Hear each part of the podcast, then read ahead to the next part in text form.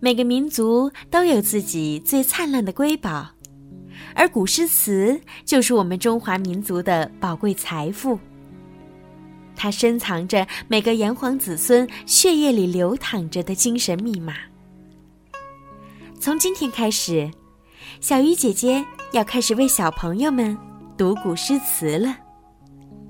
愿小鱼姐姐为你们读过的每一首诗，每一首词。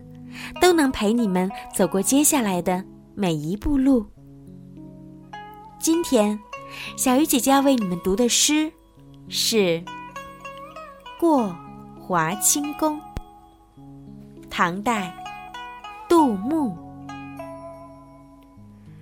长安回望，绣成堆。山顶千门，次第开。一骑红尘妃子笑，无人知是荔枝来。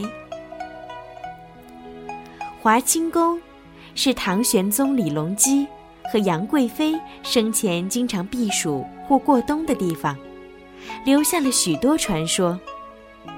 据说杨贵妃非常喜欢吃荔枝，为了给她提供新鲜荔枝。唐玄宗命人用快马将荔枝从数千里外的岭南地区运送到京城长安，消耗了大量的人力物力。诗人路过华清宫，想起这些往事，就写下这首诗，表达了自己对这种劳民伤财、满足一人私欲做法的不满和批判。全诗大意。在长安回头远望骊山，草木葱茏，宛如一堆堆锦绣。山顶上华清宫，重重宫门依次打开，一人一马快速驰来，带起滚滚烟尘。妃子展颜一笑，没有人知道，这是从南方。送了荔枝来。好了，小朋友，让我们一起再来读一遍吧。《过华清宫》，唐代，杜牧。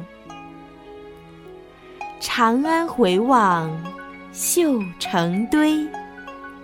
山顶千门，次第开。一骑红尘。妃子笑，无人知是荔枝来。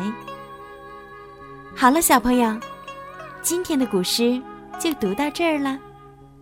你们学会了吗？